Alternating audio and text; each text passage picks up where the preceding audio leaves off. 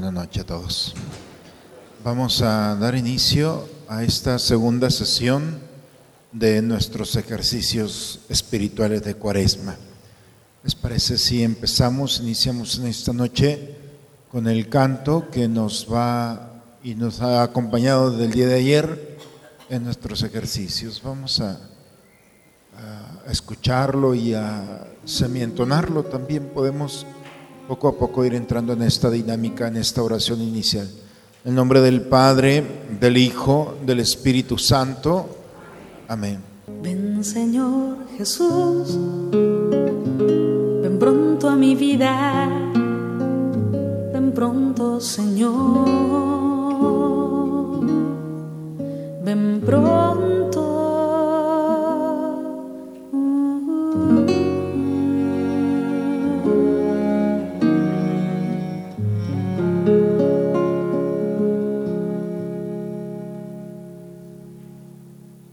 En el libro del Éxodo, en el capítulo 3, después de que Moisés se encuentra con la zarza ardiendo, ardiendo que no se consume, Dios le dice, he visto la humillación de mi pueblo en Egipto y he oído sus quejas cuando los maltratan sus mayordomos.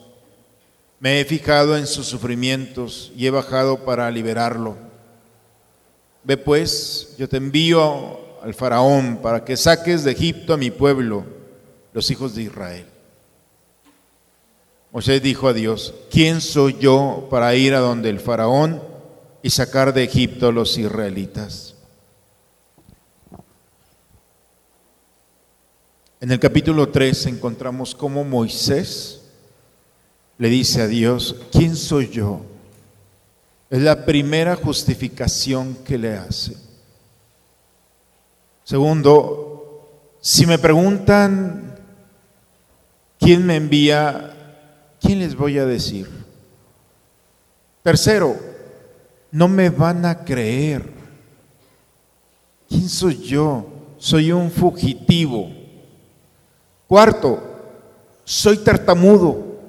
Se me dificulta hablar. Quinto, no voy. Así de sencillo. No voy, envía a otro. Estas cinco razones que Moisés le dice a Dios para no ir. Y Dios toma cada una de las justificaciones y le dice, y le da la respuesta a cada una. ¿Qué es lo que había en el fondo de Moisés? ¿Inseguridad? ¿Miedo? La respuesta es, no confiaba en el Señor. Y si nosotros vamos más allá,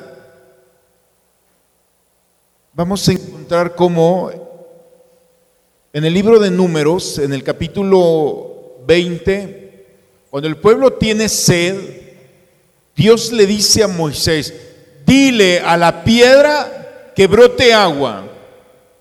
Y Moisés va y con la vara no le dice a la piedra, va y la golpea en dos ocasiones. Paz, paz. Y Dios le dice, ¿por qué la golpeaste? No le dije, no te dije que la golpearas. Delante de la comunidad has desconfiado de mí. Te dije que le dijeras, no que la golpearas. Y no solamente una vez, sino en dos ocasiones. La desconfianza. Y si nos vamos por todos los personajes bíblicos que hay en la escritura, muchos de ellos, teniendo la experiencia de Dios delante, desconfiaron. Uno de ellos es Zacarías, el padre de Juan el Bautista. En el Evangelio de Lucas aparece como Dios le dice, le envía en el capítulo primero de Lucas, empezando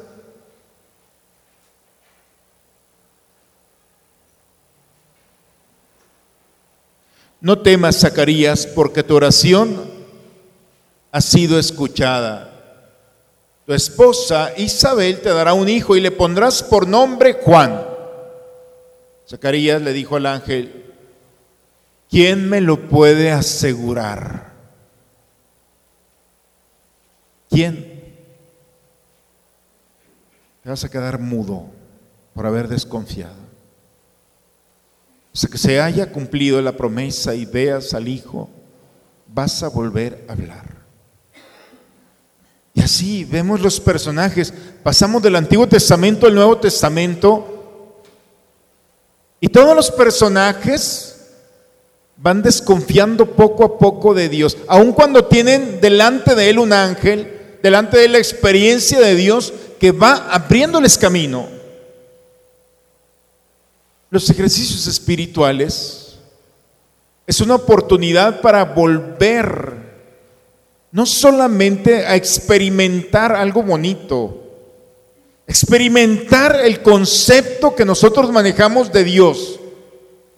Hay emociones, hay sentimientos que no se pueden expresar en palabras y por eso las lágrimas expresan lo que nosotros no podemos conceptualizar. Porque tanto el gozo como la tristeza se desbordan.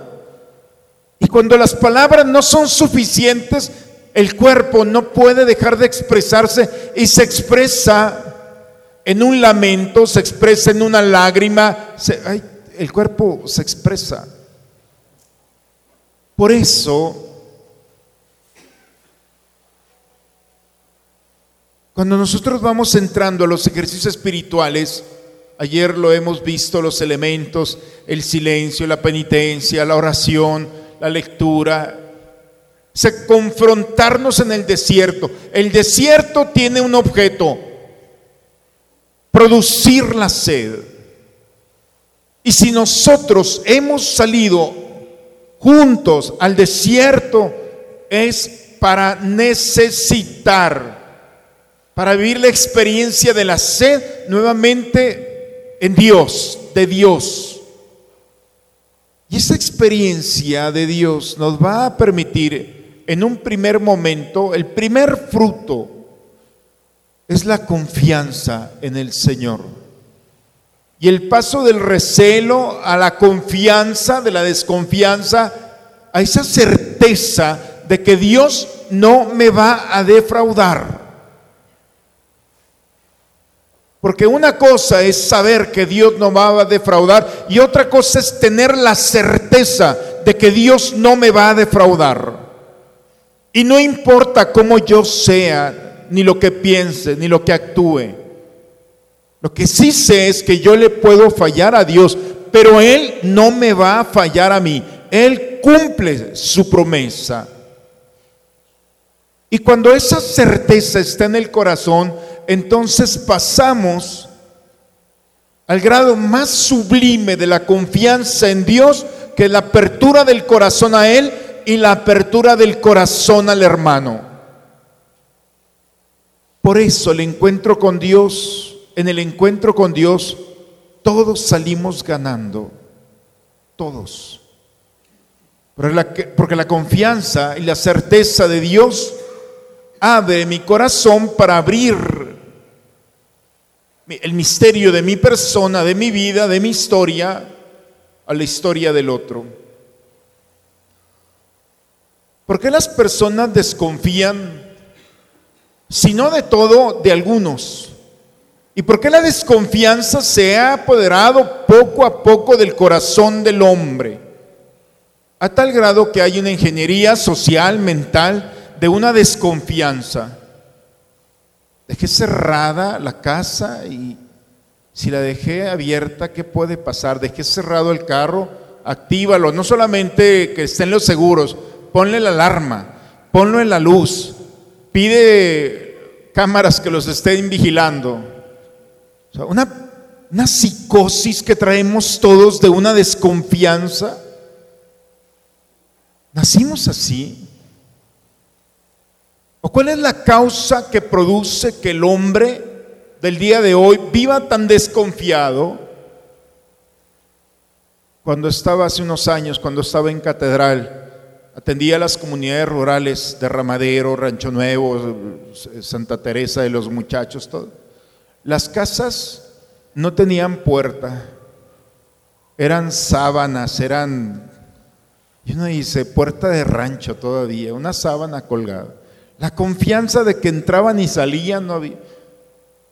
Me tocó la primera experiencia de la persecución a una de las maestras de allí.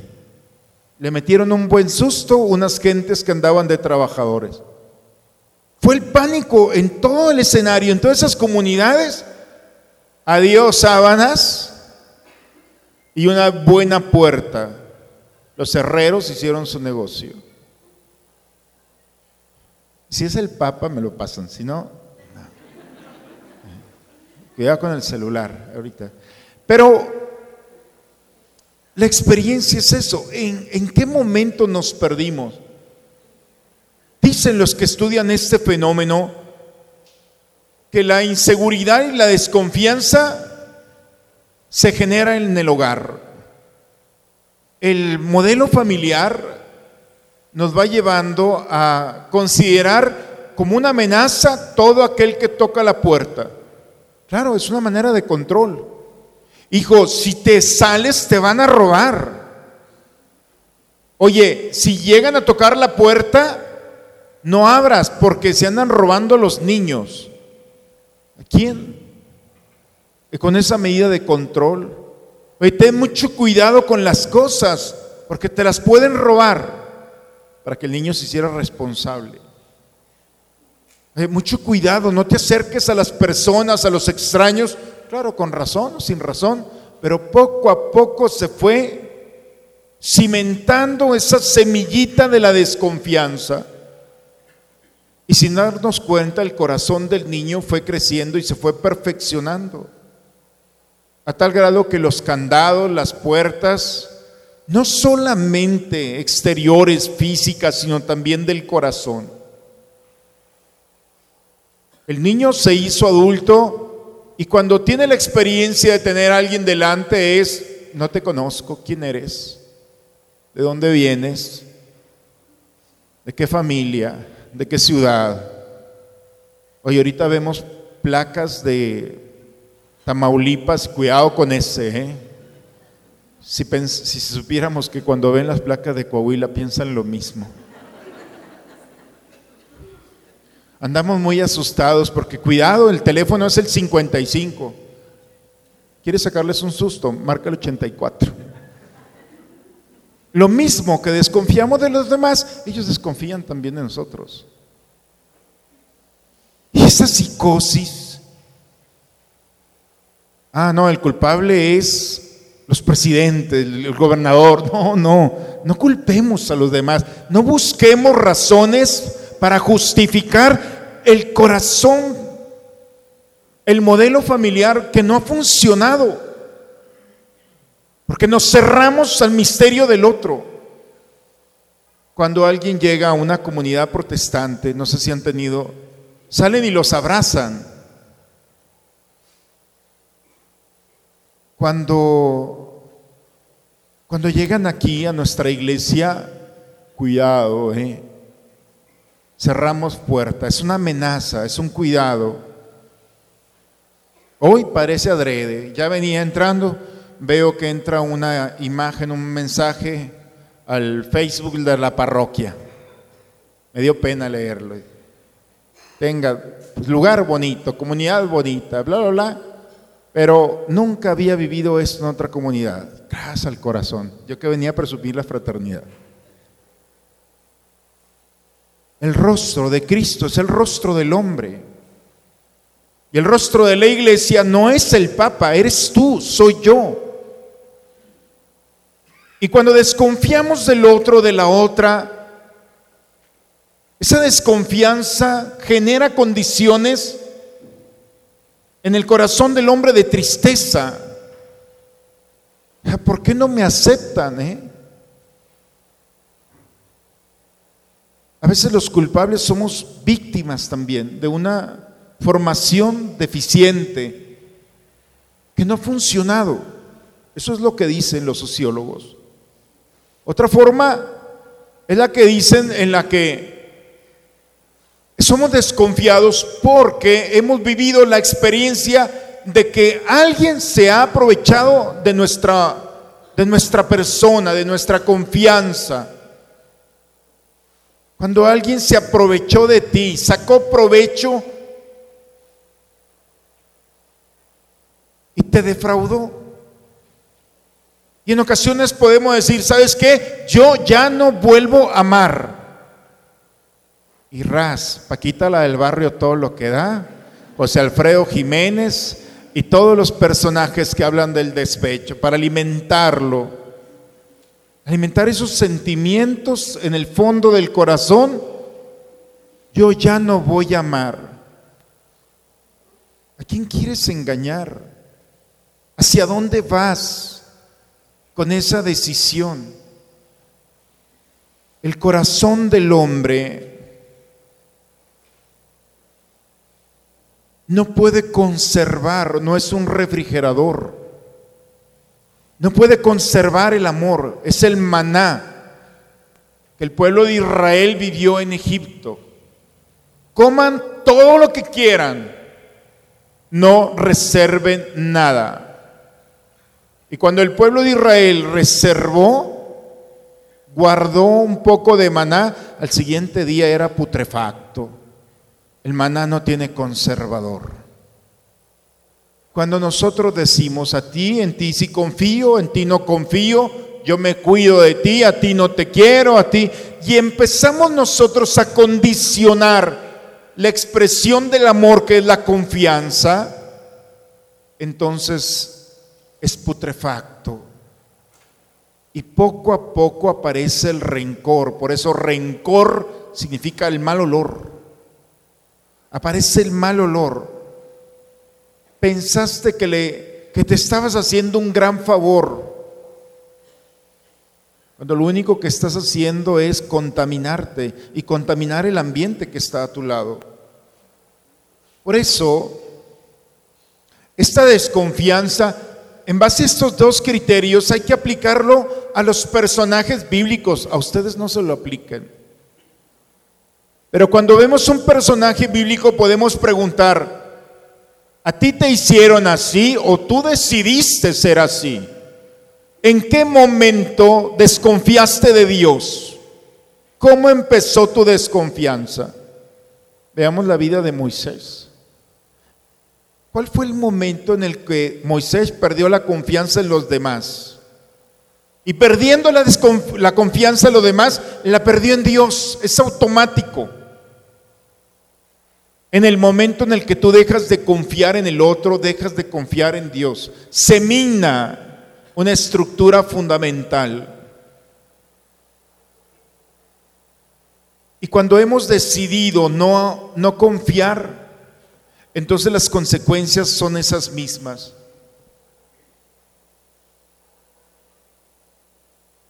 ¿Cuáles son las consecuencias de la desconfianza? Yo, yo, quiero que vayamos, ahorita voy a presentar un texto bíblico para ir dándole cohesión bíblica a esto. Primero, la desconfianza genera un trastorno que es la ansiedad. Qué difícil es para aquel que está desconfiando poder vivir con serenidad. Porque siempre alguien va a presentarte en cualquier momento para aprovecharse de ti. Y siempre tienes que estar vigilante y estás esperando el momento en el que se aprovechen de ti, saquen provecho. Es muy cansado estar a la defensiva mientras estás despierto, porque dormido todavía semi inconsciente estarás bloqueando. Y esa psicosis de persecución puede generar otros trastornos, fobias, pánico. A veces es que, padre, tengo un miedo a las arañas. A las arañas. No es la fobia a las arañas. ni es quedarte encerrado en un elevador. Hay algo más, hay una causa que está generando esos efectos. El problema no te lo va a resolver un psicólogo, ni un psiquiatra con un medicamento.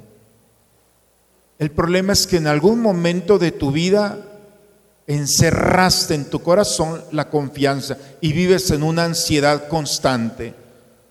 Y ese cansancio de estar esperando el momento de que alguien te falle, alguien se aproveche, ese momento tan difícil de vivir en tensión va a explotar y va a llevar tu persona por uno de los caminos en los cuales vas a querer encontrar una causa que origine todo eso. No, pues entonces yo soy así porque mis genes, mi abuelo, mi bisabuelo, mi... No, y empezamos a culpar. No, no, no. Vamos nuevamente al punto. La sanación interior, lo que estamos buscando, una sanación de raíz, primero es quitarle fuerza y con humildad en el desierto uno puede fácilmente cuando va caminando ir descubriendo que las seguridades de este mundo te quitaron la seguridad, la confianza en la verdadera y punto de referencia de confianza. Dejaste de confiar en Dios, dejaste de confiar en el hombre, entonces ¿en qué confías? Los profetas le decían especialmente el profeta Isaías, profeta Jeremías, no confíes en tu poder, no confíes en tu soberbia, en tu vanidad, no confíes, confía en Dios. Y les parecía una locura, se burlaban de ellos.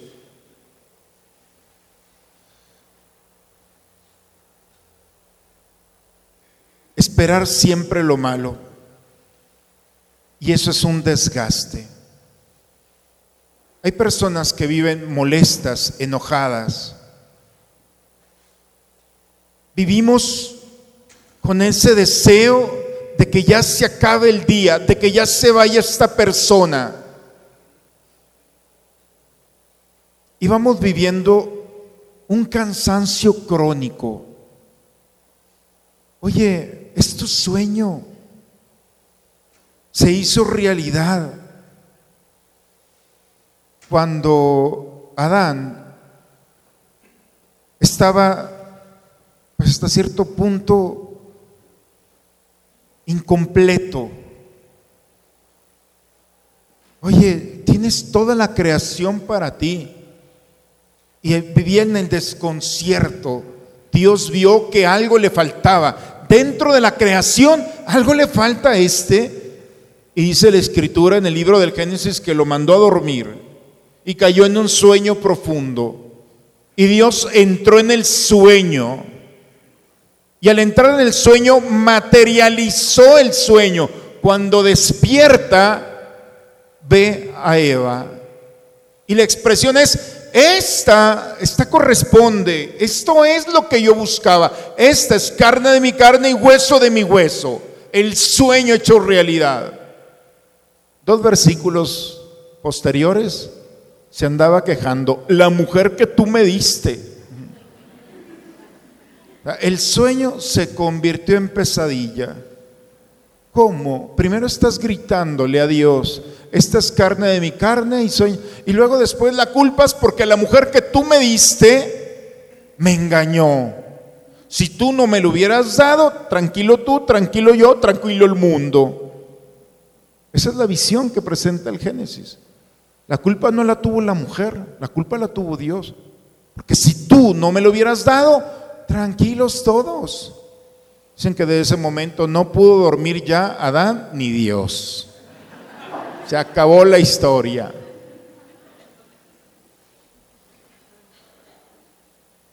¿Por qué vivimos ese cansancio de estar culpando a los demás? ¿Por qué no disfrutamos de una vida en la que Dios ha materializado nuestros sueños? Qué momento nos perdimos? Y si la vida no te dio lo que tú querías, Dios no se ha equivocado. Y si cerró una puerta, se abrió otra y te va conduciendo. Ve tu historia. Si hubieras escogido lo que tú querías, no estuvieras ya aquí. ¿Cómo Dios conduce nuestros pasos con una sutil presencia que parece que no está? Parece que no está.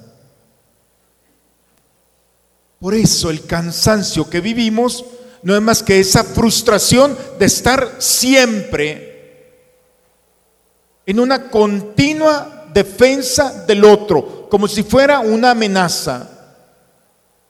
La ansiedad es expresión de uno de los peores vicios que hay, que es la soberbia.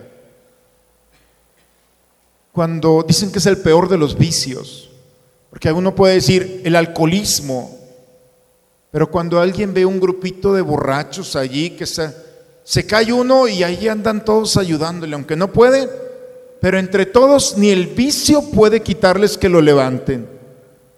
En cambio el soberbio, cuando ve que se cae alguien, le favorece, porque es una amenaza. Todo aquel que está delante de él es una amenaza. Y por eso es un competidor. Todo el día está compitiendo con su padre, con su madre, con su hermano, con su amigo. Y esa competencia de estar siempre en el combate lo va dejando solo o sola. Así paga la soberbia. La soledad, que no es la que buscamos en las experiencias de retiro. Una cosa es buscar la soledad como un espacio de reflexión personal Ayer hablábamos de esto. Y otra cosa es cuando alejo a los demás, porque son una amenaza. Esa angustia que va viviendo el hombre. El problema no es la angustia, el problema es lo que genera la raíz. Y es esa desconfianza. ¿En qué momento empezaste a olvidarte que el otro es tu hermano? Cuando existe esta desconfianza, poco a poco vas quedando en una incapacidad de realizar o de tener amistades profundas, relaciones profundas. La sospecha es la bandera el peor enemigo de la paz interior es la sospecha. Es el arma del enemigo para ver al otro como un hermano. Y la sospecha es una mentira vestida de verdad. Yo estoy seguro que esta persona no es así. Y empieza la desconfianza con una mentira que la vistes de verdad. Y por eso no te acercas, porque hay una, un temor infundado, por supuesto. Y ese temor te lleva a una superficialidad. No pasas allá de la superficialidad. Esa persona es así, venla, con el solo ver, verla te cae mal. ¿Cuántas veces de ver a una persona? A mí me ha tocado cuando me ha dicho, padre, cuando lo vi por primera vez me cayó mal. Digo, qué novedad. Dice, y lo traté y me di cuenta que tenía razón. Dije, ah, bueno, entonces yo pensé que te iba a absolver, creo que vas a ir a buscar otro padre. Una cosa es lo que nosotros alcanzamos a percibir.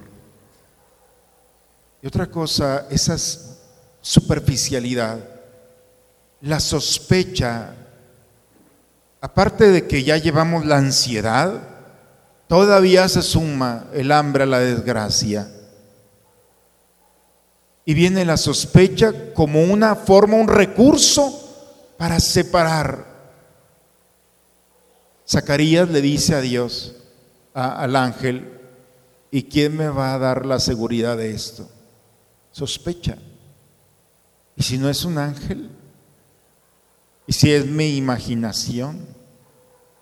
Y empezamos poco a poco a desconfiar. Al ángel le molesta por no haber creído en las palabras, quedarás mudo. Y empezamos a vivir una superficialidad. No podemos vivir en la superficialidad. No estamos llamados a estar en la flor de piel solamente. Va en contra de nuestra propia naturaleza. Por eso, persona, per, significa ya hecho. Zona, sonido. Hay sonidos que entran a lo más profundo y mueven las entrañas del hombre. La persona está llamada a entrar como somos un sonido tenemos que entrar a la profundidad del otro. Es el arte de la comunicación. Es el arte de la palabra. Cuando nuestras palabras llegan al corazón del otro y lo hacen vibrar, tocan. Y no necesitas pruebas documentales para ver si realmente lo que estoy diciendo es cierto o es falso. Por eso la superficialidad va en contra de la misma naturaleza. No es opcional para el hombre creer o no creer. El hombre está diseñado para confiar. Y cuando el hombre no confía, envejece. Poco a poco va perdiendo la alegría, el gozo, la esperanza. No es cualquier elemento el que estamos en juego. Por eso el desierto lo primero que hace es descubrirte y ver en quién confías. Y ver que por la desconfianza estás enfermo o estás enferma. No es una pastilla la que te va a sacar de tu ansiedad. No es tu carácter el que no te permite entrar en la relación profunda con aquellos que están a tu lado. No estás incapacitado para esto. Es una idea que entró en la mente y en el corazón. Y lo peor de todo es que la desconfianza te lleva a tener una percepción errónea de la realidad. No puedes ver bien Cualquier gesto es un desaire. Oye, el otro no podía mover el rostro y cuando empieza a moverse, ¿ya viste lo que me hizo este? Hay gente que está molesta por, por un gesto.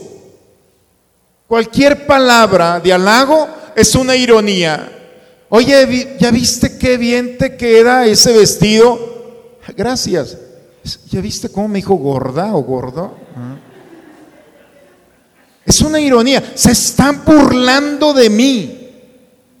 Cuentan la historia. ¿Quieren que la cuente?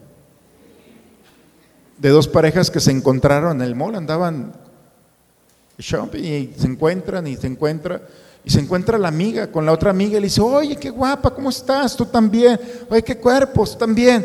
¿Qué vestido? Tú también. Entonces se empiezan a chulear las mujeres.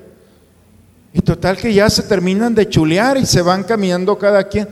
Y le dice una a su marido, ¿ya viste lo que dijo esta? ¿Qué dijo? Pues esto y esto y esto y que yo, mi vestido, que mi cuerpo y que la... Es una hipócrita y nos... en eso se encuentra un compadre este, le dice, hey, ¿qué pasó? ¿Cómo estás? Oye, mira nomás qué panzón estás. Mira, ni pelo tienes, ¿cómo te quedaste? Oye, tú también, y empiezan a echarse el uno al otro. Bueno, nos vemos allá, a ver cuándo nos vemos. Y le dice este, ya es como me quiere mi compadre. Eh, eh, eso cuenta. Me lo contó una mujer, ¿eh? Es que no. Acá no empiezan ustedes a decirme que después. Cuando vamos viviendo en la desconfianza, vivimos en la sospecha, en la ironía, en el cansancio. Y cualquier saludo afectivo es una hipocresía. De poco a poco. Y cualquier caricia de Dios es falsa. Oye, a mí me llama tanto la atención cómo Dios ha actuado en favor de familias, cómo ha recuperado la vida de un hijo, cómo te ha liberado, cómo te ha dado un trabajo que tanto pedías, cómo ha sanado el corazón después de vivir el dolor de la pérdida, y eso no, no te lleva a ver la realidad. Vives tu realidad. No ves más allá. Y piensas que todo lo que tienes es porque tú lo has construido. ¿Cuánta gente más valiosa que nosotros, más lista, más preparada, no tiene lo que tú tienes. No es casualidad. No hay que ver la vida de esta manera. Tenemos que encontrar y confiar que es el Señor que nos ha prometido el vivir la experiencia de que es Él el que sostiene nuestra historia. Eso de generalizar la sospecha, de contaminar nuestra vida. Todas estas realidades del mundo que pueden entrar en el corazón del hombre, del cristiano, dejan de tener sentido cuando tenemos y probamos el medicamento que en el desierto podemos entender. Solamente el desierto desarticula toda esta estructura de la desconfianza. ¿Dónde aprendió el pueblo de Israel a confiar? En el desierto. Han sido los mejores años del pueblo de Israel. En el desierto Dios se lo llevó y le habló al corazón. Y el pueblo de Israel lo que le pedía a Dios, Dios se lo concedía. Tenemos hambre, pan en la mañana, codorniz en la tarde. Tenemos sed, está la piedra y me dicen cuando tengan más. Oye, no sabemos a dónde vas, está la nube y por la noche se va a convertir en fuego. En el desierto el pueblo de Israel empezó a confiar.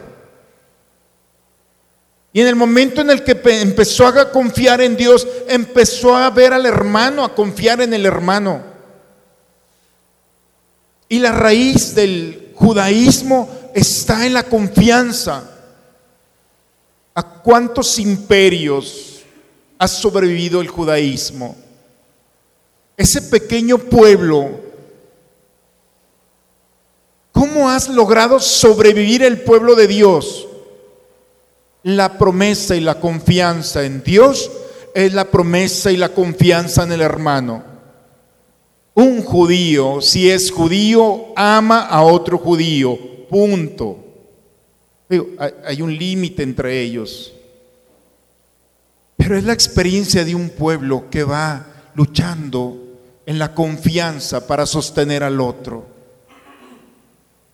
El desierto, Elías, Moisés se hizo un experto en la confianza.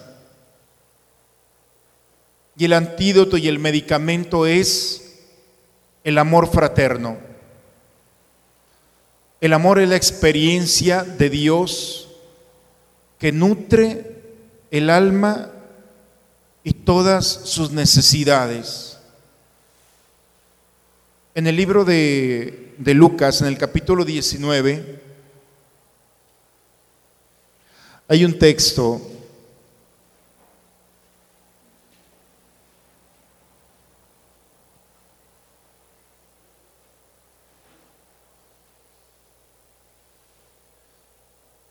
Habiendo entrado Jesús en Jericó, atravesaba la ciudad. Había allí un hombre llamado Saqueo, que era jefe de los cobradores de impuestos y muy rico.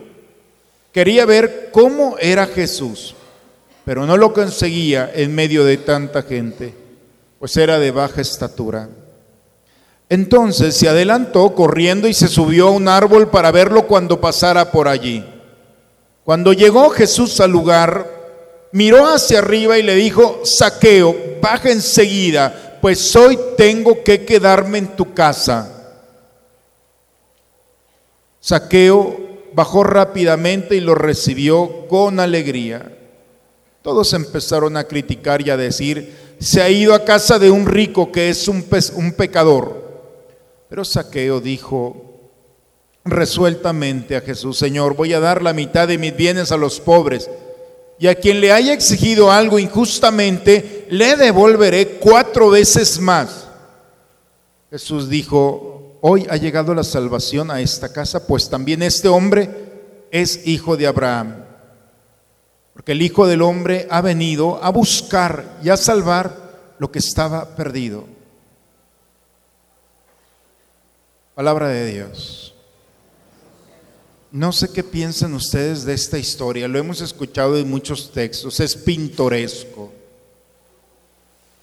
Este hombre, dice la escritura, era de baja estatura quería ver a Jesús. Tenía esa necesidad. Oye, era rico, era jefe de publicanos, cobraba los impuestos, se quedaba con lo que quería. Tenía todo aparentemente, pero dentro de él había una gran necesidad. Y tenía curiosidad como Moisés tuvo curiosidad. Los dos vivían en el desierto uno en el desierto y otro en el corazón, en el desierto de una vida estéril. Y dice que tan pronto escuchó que Jesús venía, se acercó a un árbol. Imaginemos a esta personita tan chiquita, baja de estatura, con sus ropajes, se quitó sus ropajes se subió al árbol como un niño. No pudo, no le dieron espacio para entrar. Los bajitos de estatura, lo que hacemos o lo que hacen es en un desfile se meten por abajo, ¿cierto? Bueno, ni siquiera eso le dieron permiso. Y como todo el mundo lo rechazaba, se subió a un árbol. Imaginemos las burlas a este pobre saqueo lo que traía en el corazón no le importó. Jamás se imaginó Saqueo que Jesús se iba a detener un momento y se lo vio. Y no solamente se detuvo a verlo, todo el mundo lo estaba viendo. Pero Jesús lo vio de otra manera, lo vio con amor. Y cuando pronuncia saqueo, no le dice, hey, compadre, bájate de ahí. Oye, amigo, bájate de allí. Oye, chaparrito, bájate de allí. Le dice por su nombre.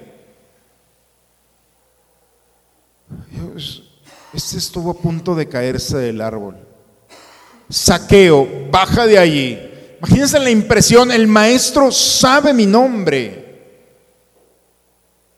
Y al bajarse, hoy me hospedo en tu casa. Maestro, Vas a salir sin manto de allí.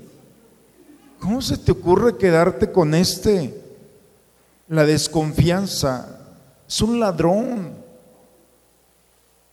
Y Jesús se expuso. Porque Jesús no tenía nada que perder, sí mucho que ganar.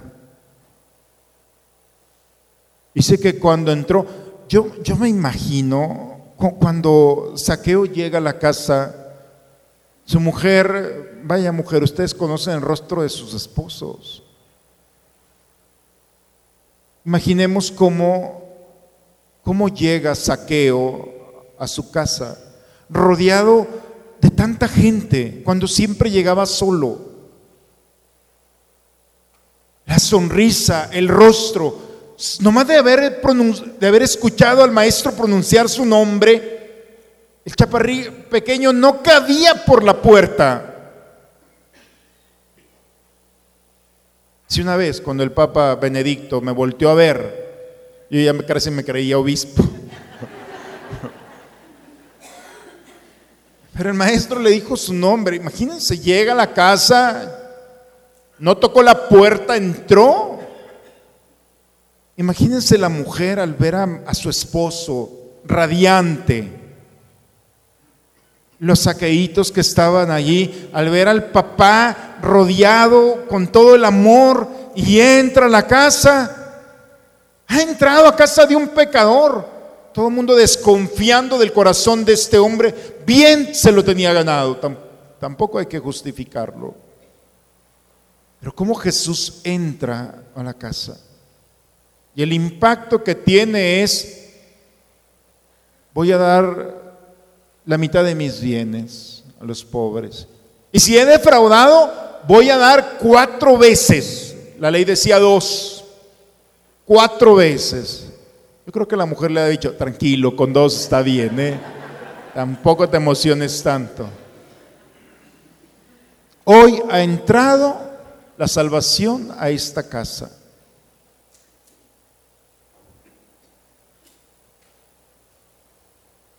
¿Qué impacto tuvo la confianza de Jesús en el hombre?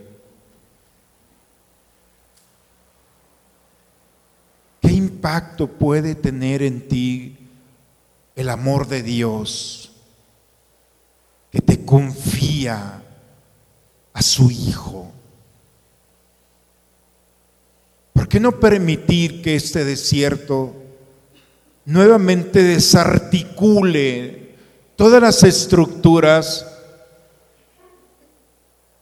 que te tienen cansado, agobiado, enfermo, enferma. Que no somos como saqueo, esos pequeños que vamos caminando engañando a todo mundo, pero no nos podemos engañar a nosotros. ¿No crees que ya ya es un basta? ¿No crees que ya fue suficiente la pérdida de tiempo, emocional, espiritual, mental? ¿No crees que ya fue mucho el culpar a los demás? ¿Cómo podemos solucionar cuando Jesús no tiene miedo de entrar nuevamente a nuestro hogar, a nuestra historia, al corazón de nosotros y provocar esa realidad, esa confianza que desencadenó en saqueo la confianza plena Oye, si a veces ves a alguien pidiendo, no, no le doy, porque si le doy, se va a comprar quién sabe qué. Capaz de que compra un arma y al rato me asalta. Esa suposición. Saqueo es la mitad de mis bienes a los pobres. ¿Que qué van a hacer? No me importa. Lo que importa es lo que yo estoy generando. Cuando el corazón del hombre se dispone en esa confianza, total, plena, entonces empieza no solamente a confiar en la providencia de Dios, sino también en lo que Dios va a hacer con aquellos que el Señor le ponga delante de él.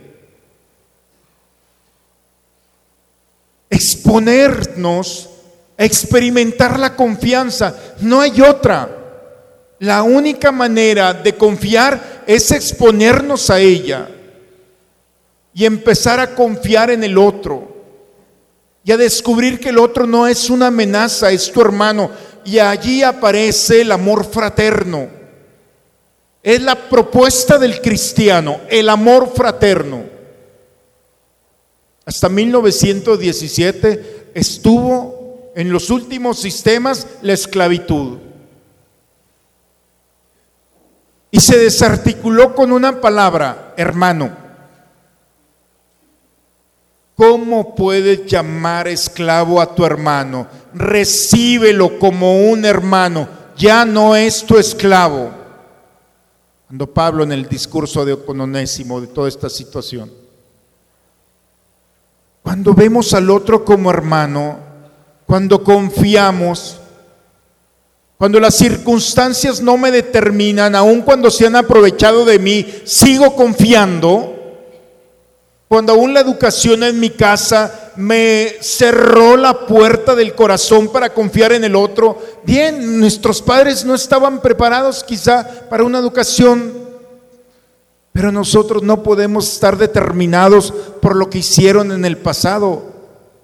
El pasado no nos determina. No podemos justificarnos. Es el presente maravilloso que cada uno de nosotros tenemos para decidir vivir de acuerdo a Dios. Cuando vivimos en el desierto nos damos cuenta que la sed que hay en el hombre, este mundo no va a satisfacerla. Es solamente Dios. Cuando podemos llegar al anochecer y decirle al Señor, gracias por lo que me diste y por lo que no me diste. Porque también hay que darle gracias a Dios por aquellas cosas que le hemos pedido y no hemos recibido en su momento. La providencia de Dios nos preserva de todas estas situaciones. Por eso la experiencia es, Mateo quiso suplir su bajeza subiéndose a un árbol. El árbol no lo hizo grande. La grandeza de Saqueo está en el momento en el que se decidió ser hermano. Abrió la puerta del corazón de su casa y el peso que hay Lamentablemente ya no sabemos nada de saqueo. Parece que se vino a vivir a Saltillo. Aquí pura gente buena. Este hombre, la bondad andando, imaginemos encontrarnos con él. Un hombre de corazón abierto, sincero, con esa confianza y esa seguridad, de esa experiencia de Dios. Ojalá manténganse en el amor fraterno. No dejen de practicar la hospitalidad, pues saben que algunos dieron alojamiento a ángeles sin saberlo. Carta a los Hebreos en el capítulo 13, versículo 1. No te diste cuenta, pero no era un hombre solamente al que le abriste la confianza. Algunos han recibido ángeles sin saberlo. Qué maravilla. Cuando el corazón del hombre, sin saberlo, se expuso a recibir un ángel. La caricia de la eternidad allí, en ese momento. El impacto de bondad, de eternidad, por un gesto de amistad donde nacen realidades y amistades profundas. Díganme, cuando una amistad profunda no ha iniciado con un gesto, por más delicado y simple, de confianza. La confianza es la armadura del cristiano. Es el primer fruto del desierto te va a dar de beber en el desierto. El agua se terminará, el alimento también, las fuerzas para caminar también. Pero el Dios providente estará allí, conduciendo tus pasos día con día para sostenerte, conducirte, para dirigirte hacia la eternidad. Por eso,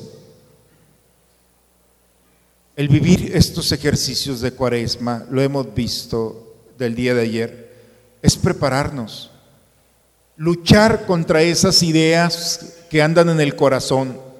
Sospecha, cuídate, no le creas, desconfía. No, no, no, 50 y 50.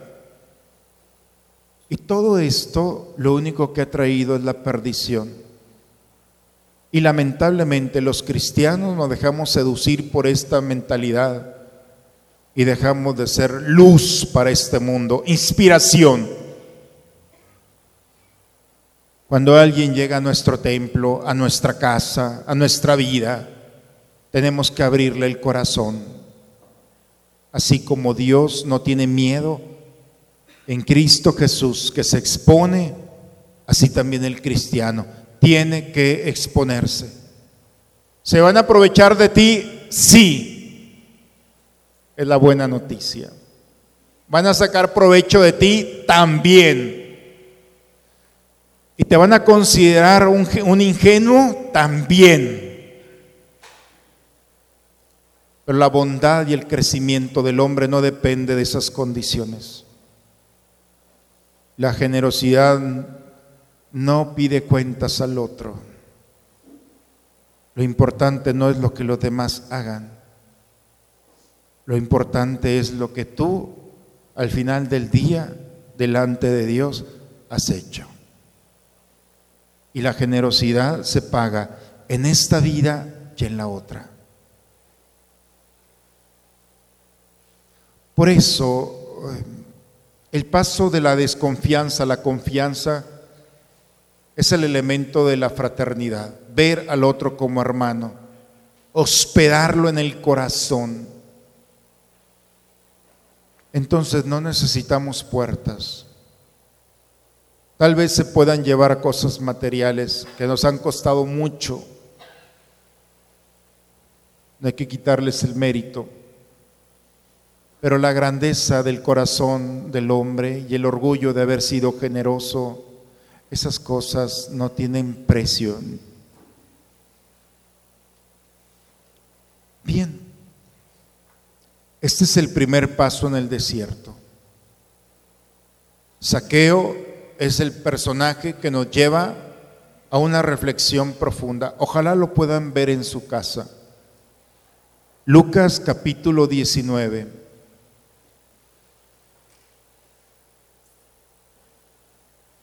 Hoy tengo que hospedarme en tu casa. Ojalá que podamos vivir la misma experiencia de saqueo. Hoy quiero hospedarme en tu casa. Dale la oportunidad a Jesús. Y el rostro de Jesús no es el rostro que nos presumen, es el rostro de tu hermano. Ahí está el rostro verdadero de un Cristo que se acerca, sufriente, alegre, triste, contento, decepcionado, victorioso. No importa cómo se acerque. En mí tienes una casa. Y cada vez que Jesús entra en la casa, entonces empieza a generar condiciones de conversión. El gozo y la alegría de saqueo es el gozo y la alegría del cristiano que recibe a Jesús a través de esa confianza. Desaparecen todos los prejuicios, desaparecen las palabras, la insatisfacción, el cansancio y el hastío y volvemos a disfrutar del sueño que Dios ha cristalizado. No hay quejas, no hay culpables, simplemente el gozo de poder vivir la confianza y el amor fraternal con aquel que está a mi lado. Bien, son las nueve y creo que fue suficiente como para que nosotros hagamos un ejercicio interior y permitamos en nuestra vida el paso de la desconfianza, del recelo y del cansancio a la apertura, al discurso del hermano. Hay que tomarlo en serio, ¿eh? Porque de esto nos van a pedir cuentas. No es un tema secundario. El desierto, lo primero que crea en el hombre es la confianza. Si nosotros carecemos de esto, entonces mañana no vamos a poder entender el segundo tema de nuestros ejercicios. Hay una decisión de fondo que tiene que ser perfeccionada por el Señor. Hay cosas opcionales en los templos como las velas, pero el altar no es opcional. ese tiene que estar allí. Hay realidades y virtudes en el hombre que son importantes, pero hay otras más sublimes. Y la certeza de que Dios no nos va a defraudar, esa es la más importante. Bien, vamos a terminar pues en esta noche con el canto que nos ha venido acompañando. Ven Señor Jesús, ven pronto a mi vida, ven pronto Señor, ven pronto.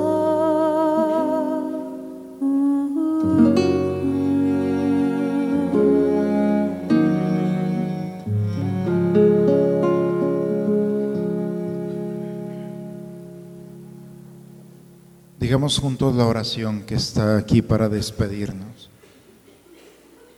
Pidamos perdón a Dios por todas las veces que hemos rechazado a alguien por ser diferente a nosotros, por prejuicios o recelos.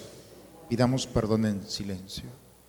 Decimos todos juntos, Señor Dios nuestro, ayúdanos a descubrir la riqueza que existe en nuestros hermanos y hermanas a reconocer su bondad y poner nuestra persona a su servicio.